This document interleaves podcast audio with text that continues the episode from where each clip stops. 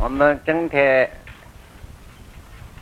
这个在这里道家哲学思想这个课程，由老子、庄子到列子，那么一系列的呃连贯下来，啊，现在开始是参东去啊，呃，参东去这一本书可以说。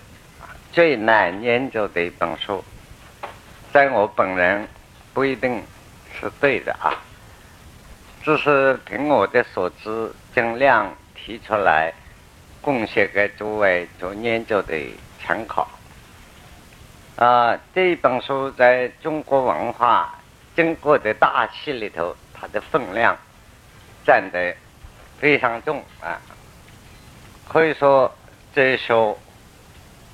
科学，尤其是讲修道的神仙之学，想求长生不老之术的必备的书籍。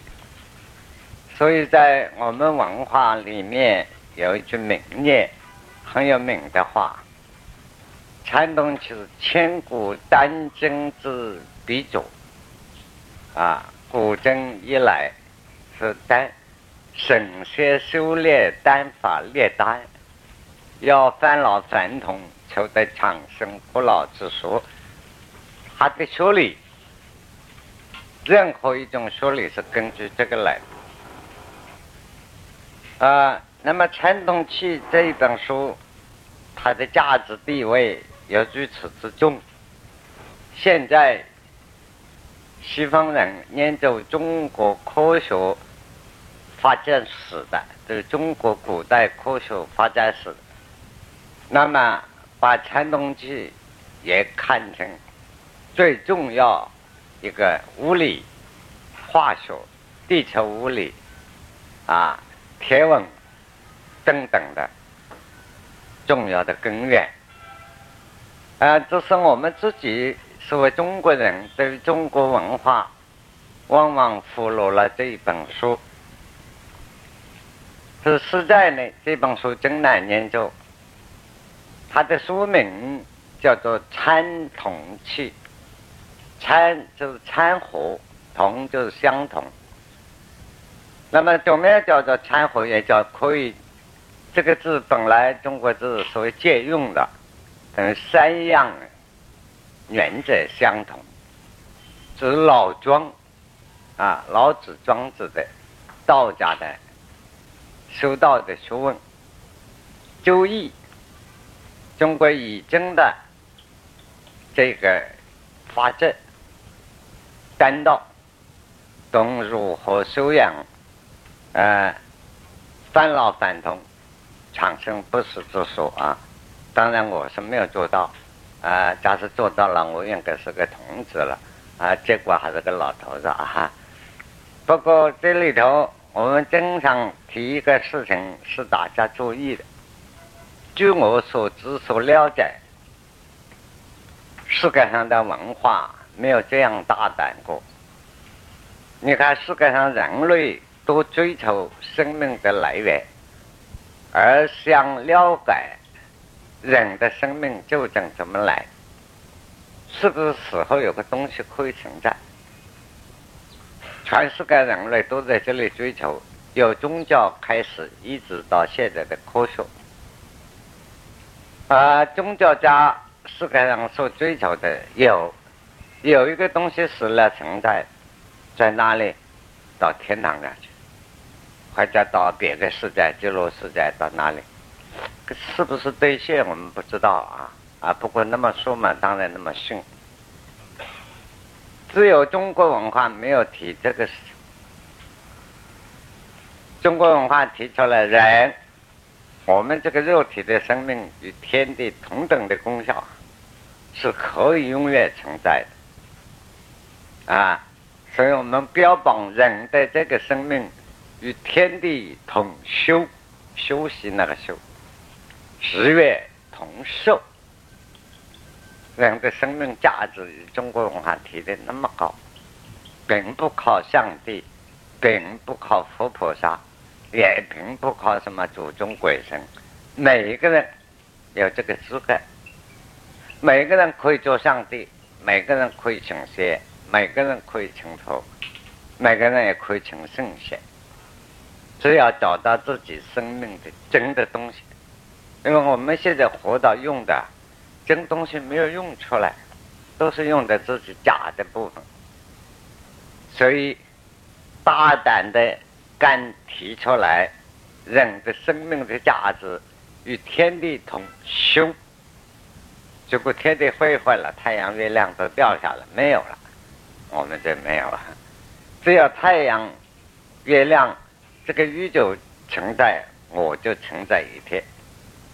啊，来自于十月冬寿，跟太阳、月亮的命运一样的强壮。啊，我们也就四个各国的文化，不管宗教任何方面，没有这样大胆吹牛的。假定是世界上吹牛吹的最厉害的哪个民族呢？可以说是我们中华民族。啊，这个胆子很大了。所以说，真的很严重。假设的也只有中国文化提出来。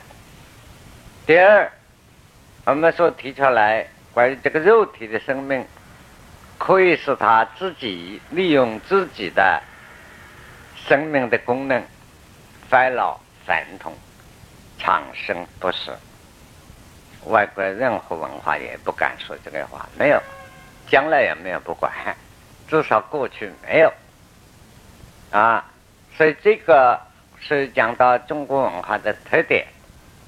啊，这个只有。我们中国文化道家的思想有这一种特点，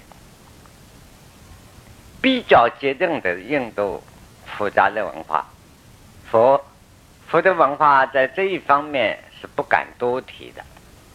真偶然提了一句，少数的佛有几个弟子啊，有几个弟子，释迦牟尼佛有四个弟子，他是吩咐他是佛的讲流行就是。永远不死，把这个肉体留着，哎，还活到在这个世界上。要等到第二次这个地球第二次冰河时期过了，另外一个劫运来了，啊，世界等太平的时候，那么那些人在交代给下一代的人类、下一代的教主，他自己再入涅盘，所谓涅盘，再离开这个。肉体离开了这个世界，那么据我的知识范围所了解，只有佛家有这么一个说法，所以有一点接近于中国文化这一方面的消息，此外简直找不到。那么今天我们站在中国人自己文化的立场看来，这一点。这个炫耀啊，很值得炫耀啊！那么千古以来有没有不死的神仙？据说从我们从小开始，乃至丹真道书《神仙传》上都说有啊，甚至现在在台湾还有好几个朋友来跟我讲，哎，白老师啊。我看了大陆很多神仙都在这里，有些人来跟我讲，我不讲名字。我说你怎么晓得？有啊，都在这。我是在哪？哎呦，在台东啊，环关公路一带，都在山洞里头。我说你碰到？是啊，我听某人说。我说你去找某人。啊，假设说我的表哥说你去找你的表哥，表哥再一问，哎，我舅舅说一路追踪下去，影子都没有了。啊，世界上说神说鬼说神仙，大致如此。啊，神仙传记上也是有。那么这一个，我们感觉到这几年，所谓有人在提倡说龙的文化，就是很有趣的一个名称啊。我们不管年轻人提倡也对了啊，如果这样提倡总是不大不大妥当，就是啊。呃，中国所谓讲龙是易经上再三提到啊，并不是龙的传人，而龙不过是我们说应用形容而已，一个标记而已。那就是说它是什么道理呢？隐现无常，变化不测啊，等于孔子啊赞叹老子的话：“老子具有龙腹啊。”孔子非常佩服这位老师啊，老子。那么弟子们问他：“老子究竟在你的心目中有什么评价呢？”孔子在提出啊，鸟我知道它能够飞，兽我知道它能够走，能够跑是个脚，啊，鱼我知道它能够游。他老子只有龙，它也能飞。也能走，也能下天上天，也能入地。那么这个龙的意思代表什么一个精神呢？八个字：隐现无常，变化不测。啊，就是这八个字。呃，因为我们古代所讲的龙，不是西方里头的恐龙，啊，它这个龙是四栖动物，能够飞。能够游泳，能够陆地上走，啊，能够钻山入洞，能够变大，变成宇宙那么大，能够变小，变豆腐头发还要小，是这么一个种。它所代表的像象征啊，就是这八个字：隐现无常，变化莫测，也可以说不测。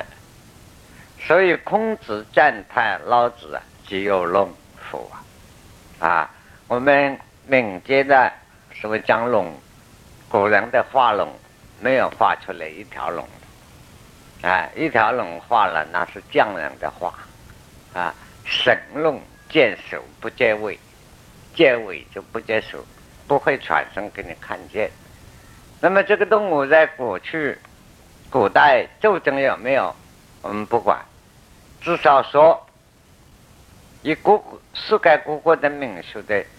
那个商标来讲，是有些民族用狮子啊、动物啊，印度人喜欢用飞碟、大鹏鸟啊、老鹰啊，啊，各种民族，比如说现在讲美国文化所讲的鹰派呀、鸽派呀，都是用鸟，啊，我们用的不同，哈，是一个士气的。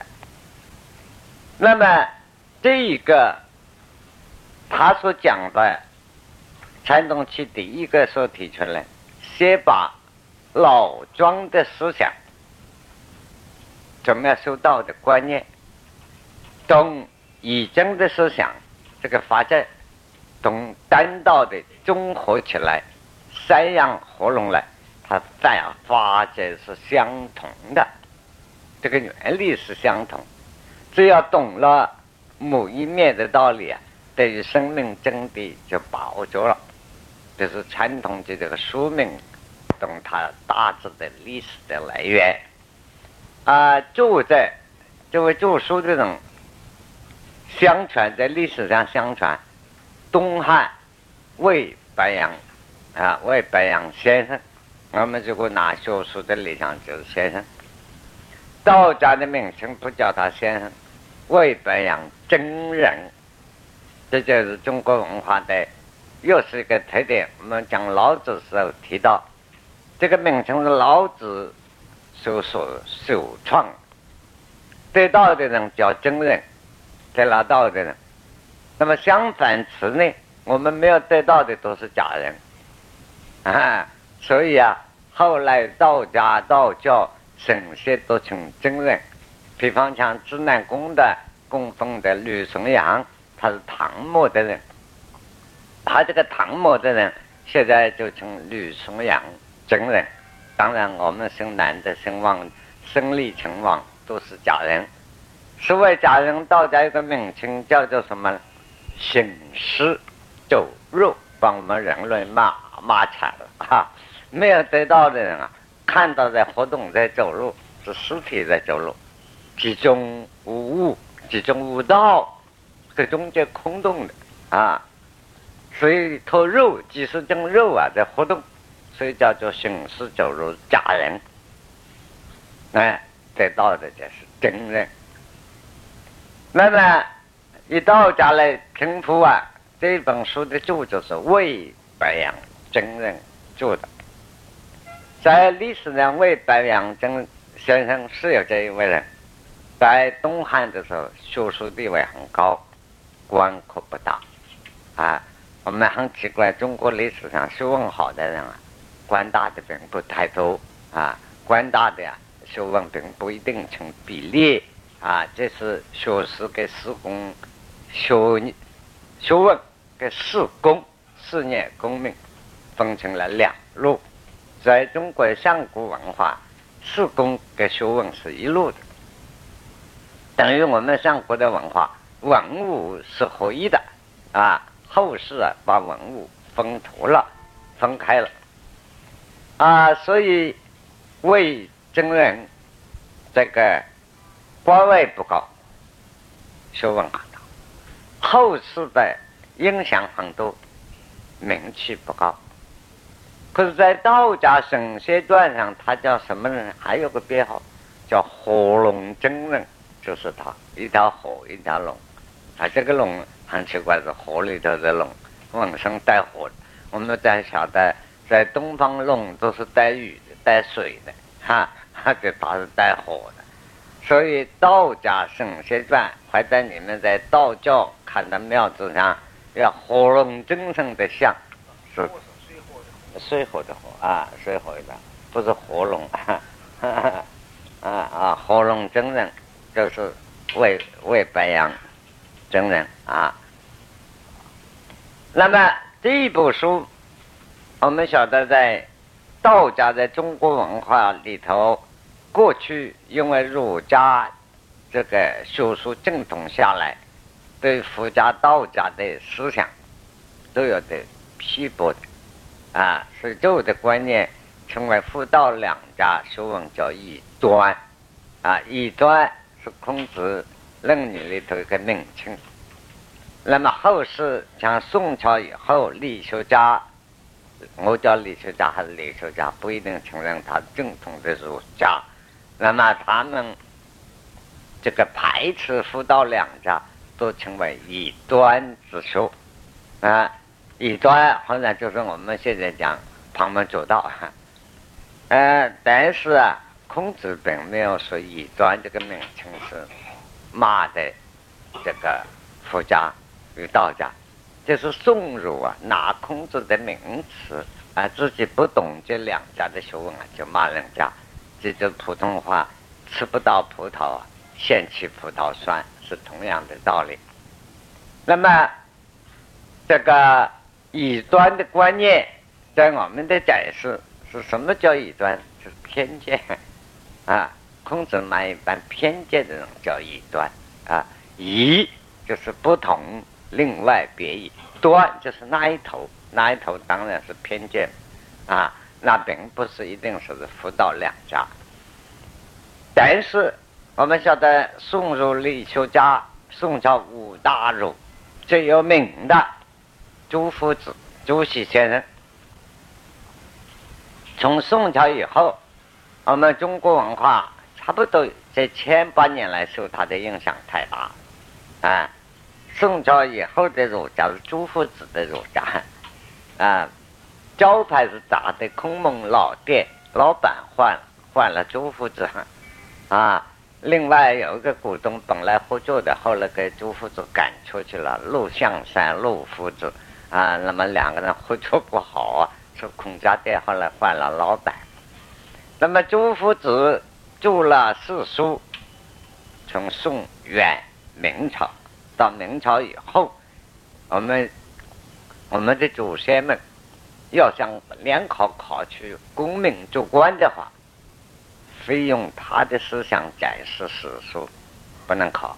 结果我们假定着我。道生回去一百多年，我连传统起这个名字，人家问我看过没？没有看过，那是一段，否则就不能考功名了。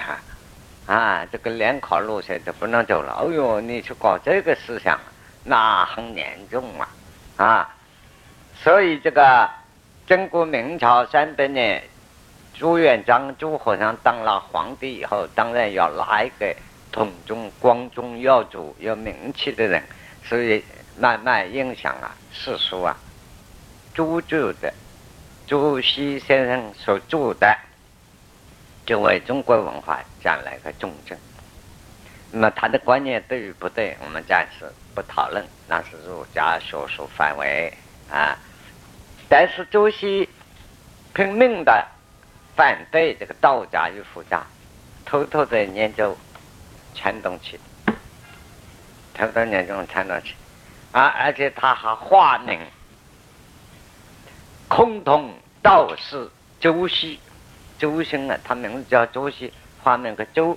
啊，就孟子那个地名的周周啊啊，孟子那个地名周啊，崆峒，崆峒是三字旁老兄，嗯嗯，崆峒山啊，崆峒道士啊，周啊，旁边一个耳朵你看到，崆峒道士周，孟子是哎对对对对啊啊，心心心相拥的心，嗯，空洞道士周心。还做不做传动器？这个在他自己文字里头啊没有，有一点有。他把传动器研究很多年搞不通，给他的得意门生蔡元定了，始终到晚年都讲传动器啊钻不进去啊，当然钻不成，他也不打坐不修道，怎么钻得进去？他原因为什么？他要念这传动器呢，因为朱夫子在福建讲学的时候，在武夷山讲学的时候，刚好这个宋朝有一个道家南宗的，后来称他为南宗祖师，叫叫白玉禅，姓白的啊，一块玉啊，禅月历禅曲啊，武夷山讲说。那么道家南宗的这位祖师，后世称他为祖师，也是神仙了。啊，白玉禅也在那边修道，也有很多徒弟也跟他修道。等于两个，一个道家，一个佛家，都有一批大弟子带起来在那里讲求。可人类的好奇呀，古今中外是一样的。这些读书人啊，年轻的听听。这个子曰、孔子曰、孟子曰，听了半天，看看人家那边要修炼神仙，单刀红光满面啊，至少是关青脸寡神啊，总有一套了。不是红光满面，就是脸上发青啊、发乌的啊，练功夫练的，哎，奇怪呀！就说怎么偷偷的跑过去听吧？那就是种讲，哎，那是异端之道嘛，你们不要乱去听。可他两个人又很好。朱夫子很真正白玉禅，啊，那么朱夫子的弟子们告诉说，那个白老师那里是有些怪事情啊，他什么事情都预先知道，先知之明是有道。啊，朱熹说，你怎么相信这些年轻人？就是讲了，我懂儿，偶种儿啊，在这偶种。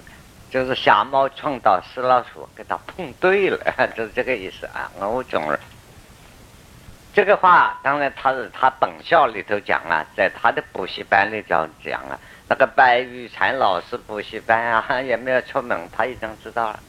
那第二天白老师啊，就叫学生来告诉他，明天有朱夫子两方面同学啊，共同去哎交友哈啊。啊我们现在讲。主办联合交友吧，啊，主办一个联合交友一起走，嗯，好，那朱夫子也很高兴，两个人一交友啊，好了，下雨了，细雨蒙蒙，大家都没有带雨伞，都淋湿了。可是白老师的一生就在雨里走，他走过的地方四面没得雨，身上也不湿。跟白玉川老师就玩了这一套给他看一看，啊。那么朱夫子忍不住了，说：“白老师啊，你这个是什么道理？哎，没有什么，偶种儿啊。这呀，这个偶种儿啊，这个朱熹这个脸就变绿了。现在年轻人讲这个，我昨天说的话，告诉我的学生，不中国哪点是的啊，都靠不住偶种儿。他怎么知道？要是今天马上是回过来一个耳光一样，他的外套本事给我看一看。大家淋雨，他雨到身上没有雨，后来无形中有个人给他打伞一样。啊，这个很奇怪，他不能不问了。这就是夫子曰：“夫子之道也挡不住的。”啊那那是问他什么功夫？他是二种儿。因此，朱熹啊，研究传统其实有它来源。譬如有名的主席，也经常偷偷的都在念着佛、念着道。谁不想活得长命？谁也不想变成超人呢？哎，但是啊，面子上死不肯承认。所以我对宋儒啊，即便哪一位，始终有一点很抱歉。学问道德，宋宋儒没有话讲。有个基本道德不好，偷了别人的东西不承认，哎，然后反过来还蒙他，哎，骂人家，明明借了佛家的学理、道家的学理，说明儒家的道理，然后转了泼妇骂街一样，哎，他两家都是坏蛋呐，都是骗人啊！这个宋儒就是搞这一套，这个叫什么圣贤之说啊？啊，当然也是圣贤剩下来的了啊，剩下来的这些。这个，但是他，譬如说朱熹批评这个佛道两家的啊，啊，这个是内行又很外行。譬如他的研究结果批批评道家与佛家的比较，讲了很内行的话，啊，这在朱熹你们看他文集里头都有。他是道家，是行人相守，修道。这个道家不是是普通的了，修炼神仙的道，就是说可以修到返老返童、长生不死。怎么叫行人相守呢？道家我们认为这个身体是形体了，啊，身体等于是个机器，啊，这个电灯机器，我们的元神。道家的名字叫元神，我们的灵魂那个生命的根本，那是电能，通过这个电灯啊，它在发亮。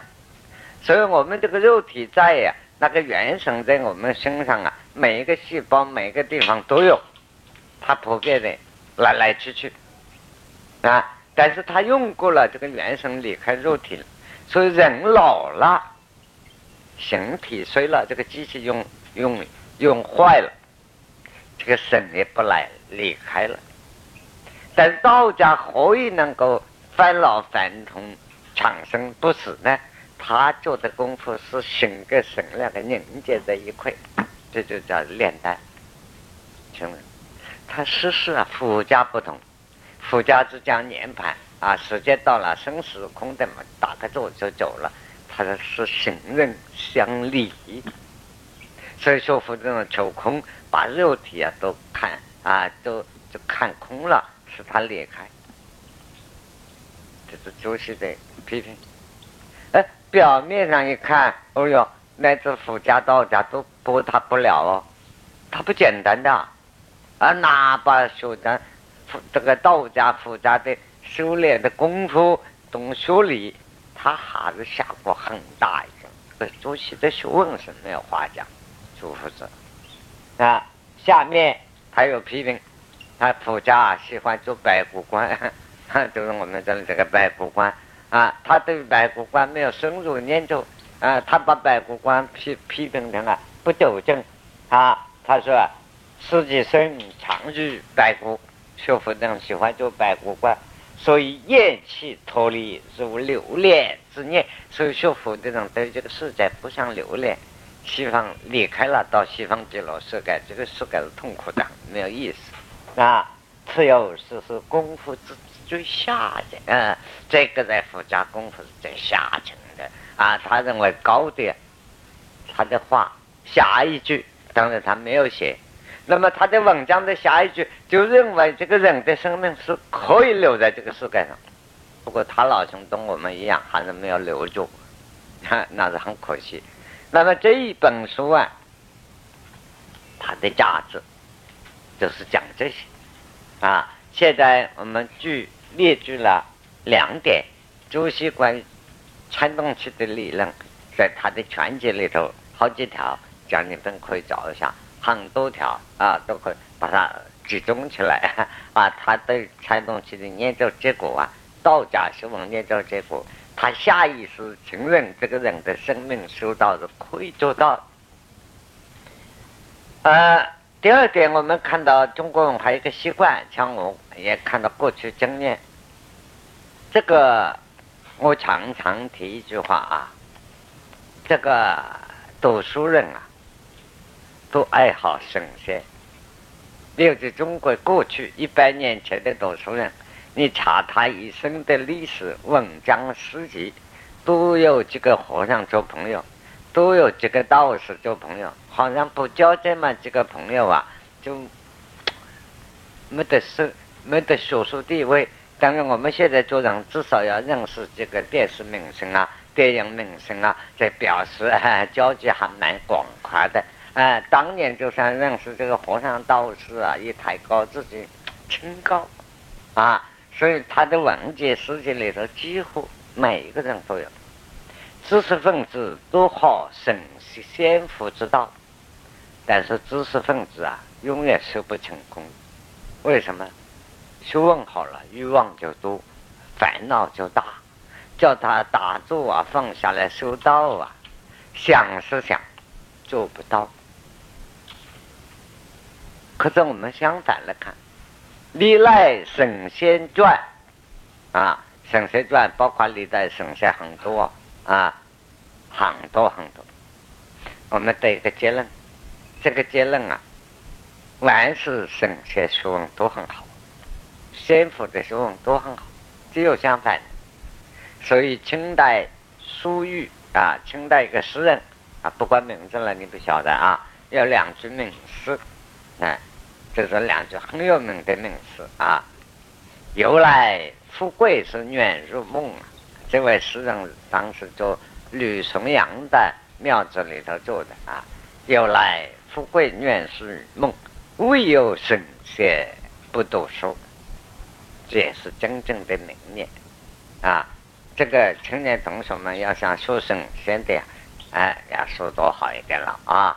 由来富贵，富贵是愿日梦啊，唯有神仙不读书。可是这个人啊，文人嘛很有意思啊。正正我把这个词也是呃套用了别人另外一个句子啊，写了一副对子啊，送给一个喜欢喝酒的朋友。哎，喜欢喝酒呢，上面就把它改了。人家正在富贵中不谈这个，有来名士多单酒啊啊，一般名士都喜欢喝酒，唯有神仙不读书。所以我们这书生是用爱喝酒的，这副对子还可以自己写起来挂一挂的啊。由来名是多丹酒，丹，哎，对对对，这个是写对了。呃，由来两个字不要减省嘛，啊，不是空白名是多丹酒没有意思啊，哎，写两个由来嘛，不然变成空白名是多丹酒了啊。用来名是多丹酒，唯有圣贤不读书啊。这是文人笔下送别讲到啊，我们大致上啊，先介绍了这一个传动器的这个作用。那么这一部书，它主要这个历代国家的住宅主要的三个大纲要，那三个大纲，第一个是女政。啊，女正，知道啊？女皇帝这个女女政，啊，你说，啊，双人旁，御驾亲征这个御，嗯啊，你应该认识了啊。政治的政，啊，第一是御正，啊，第二是养生，啊，修身养生的养生啊，第三是服饰。啊，啊，不是这个福，啊，正是道家福不写这个福，两人旁边有个泉，福下去的福，食饮食的食啊，女正养生服饰。单人旁，啊，两个旁边其他过年马路上经常看到的那个就是佛，啊啊，这个佛是啊啊，那么历代这个就都下这个三个了，说女正什么？那包括很多，那一个人想修身养性、做人做事都在女正，乃至上至当皇帝，下至做一个人。怎么做一个人，走一条正路，知道人生的正道，这是一个意思。同时，政治啊，啊啊，对对对，正啊，同时也包括了，于正是修道与做人做事的天文地理人事各种的正当的法则原理，这是于正。啊，养生我们不需要解释啊。一个人如何搞修养、修身养生？所以我们普通一般修道啊、修福啊，够得上达到第二步养生都很难。就是说，我经常说修福修道是个科学，是我们中国古古时的一个科学。这个科学是什么？有它的理论。先懂了理论，才来修修行。修行就是求实念。自然的科学是懂了这个原理理论，到实验时啊，求外物来做实验。我们这一门的学问是念着自己的身心生命之学，自己生命身体怎么来啊？心里的。为什么人有思想？哎，生生生命之说，也必须先把理论弄清楚了，反求诸己，以自己的身、身体、心理来做实验。那么这个所谓女正原理懂了以后啊，修养才叫做养生啊，修身养。但是我们一般修佛修道，不管用哪种法门，念佛也好，祷告也好啊，呃，念咒子也好，打坐也好，都是叫做养生最初步路子，生还养不好。养生要认识生，就是佛家要明生见生，生是个什么东西？啊，是过性不好，尤其中文里头啊，这个生字很多了，过性不好。过生是什么东西？就是生命生啊！还有中文把男女关系、性的关系也用这个生啊，命生见生，至高无上也用这个生。这个生是什么东西？至少在中国，这是中国文化的本位。这个生是什么东西？《礼记》上又提出来，人有两部分，性跟情。所谓性情，我们老一辈子讲话。啊，这个孩子性情不大好啊！啊，这个性情，性是什么东西？情是什么东西？都要知道。所以养生是哪养的哪一种生？怎么叫养生？啊，这一方面。第三，服饰就是成神仙了。啊，那么服饰就是要女正养士。这个养生功夫做到了，最后啊，有个东西，这个东西啊，不从外来，从自己生命里头来，但是也不一定从自己生命，同宇宙有关系。有个东西忽然会到身上来，吃下去了，不是从这个嘴巴吃下去，我们身体另外一个地方有个嘴巴，会吃它，哎。吃哪里？就这里吃，这个嘴巴，啊，切过神仙不敢讲，据说讲了天打雷劈，不过我已经给天打雷劈了很多次了。现在为了道，我认为天下之公道，来公来我要给他讲理。天下之公道何必秘密啊？不是我的，不是你的，人类应该有资格，他就应该拿走。道不属于我的，也不属于你，也不属于上帝。道德是天下之公道，没有什么叫秘密的。过去人所谓秘密什么意思啊？怕人家学坏了，啊，好似一把刀一样，刀柄不一定杀人，医生开刀还是靠这把。可是坏人哪把医生开刀的话，他去杀人了，因此把道法秘密起来是大部分这个原因。按我说来不就这个事情？我这个过程也不喜欢，道是天下公道，何必关起门来了？不过有时候我也很关门。因为啰里啰嗦讲了半天，公道摆在那里，公道你就应该懂，何必来问我？你再来问我，我就讨厌了。到了天下公道嘛，你应该有嘛，啊，不要问我。所以这个地方呢，我们小的时候这里蹦蹦蹦跳那个婴儿，收到收到好了，这里一定开了。富家兄弟中的叫做开灯，啊，那么不晓得你们诸位看过没有？我是看过的啊。就是这样，不看过书上看来不算数，我看的书太多了。我碰到过这种人。过去我在四川的时候，有一位老师，七十几了。那个时候，那个时候我们还年轻，看到七十几岁的老头子啊，老朽不堪了。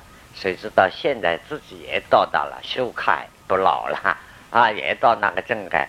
那个老师七十几岁，哎，他是老头子啊，看起。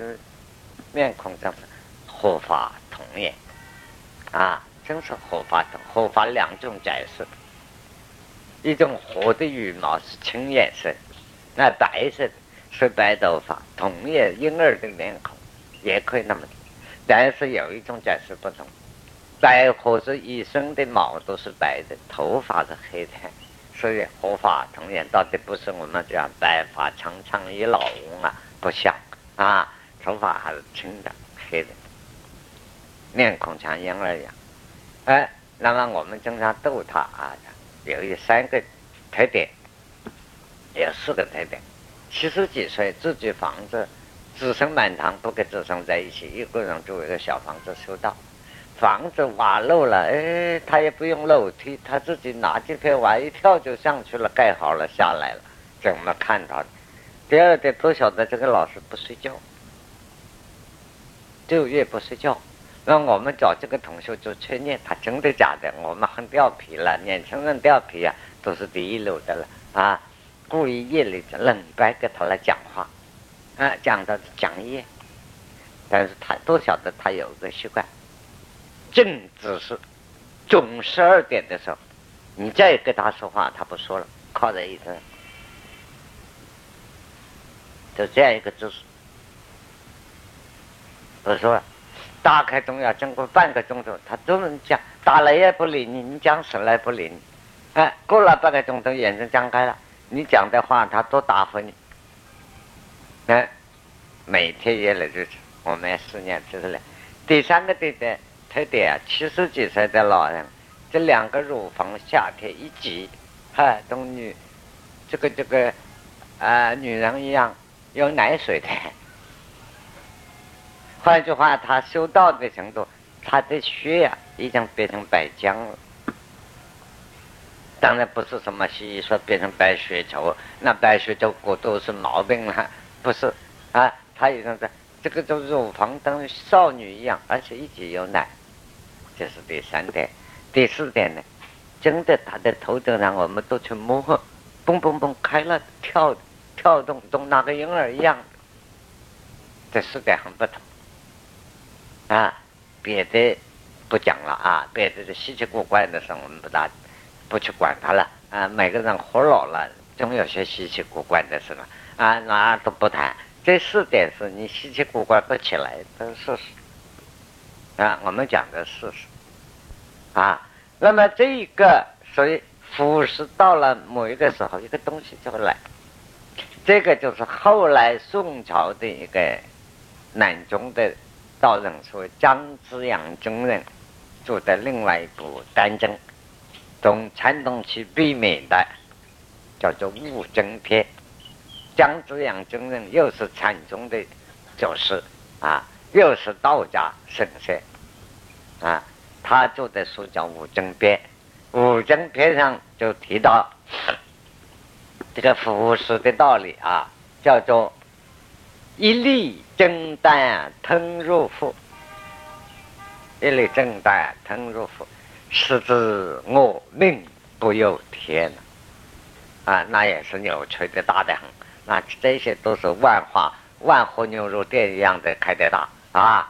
这个生命它是忍受到到了腐蚀那个正在，嗯，一个东西正来了啊，一粒正在吞入腹，但腹不是这个肚子，不要大家收到啊，收这个丹田啊，把气鼓的胀胀的，弄得肚子大大的，好像大大商人发了财一样，那不是的啊。就是讲，这个腹不一定是这里，啊，一粒真丹，天中吞入，是指我命是不由天，生命可以自己做主，这就是第三个纲要的服饰。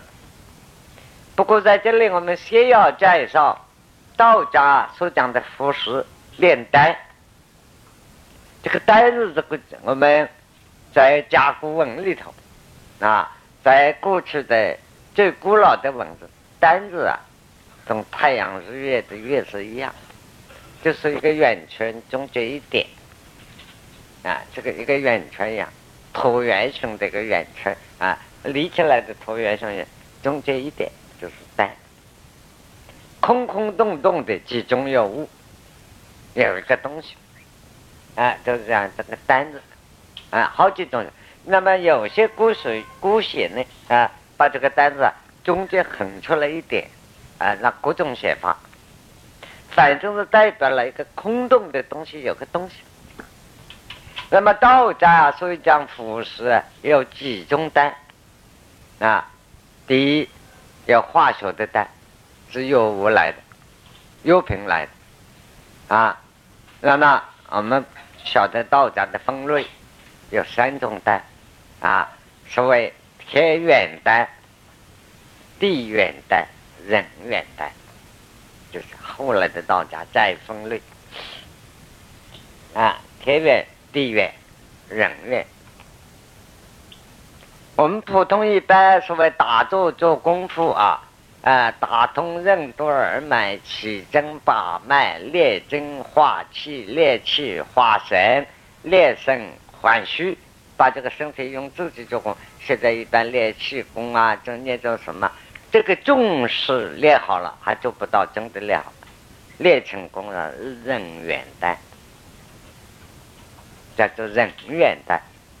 人元丹就根据道家的一部经典，那这是道家经典啊，哎哎，道家有一部经典，练成花气啊啊，慢慢补充吧，嗯。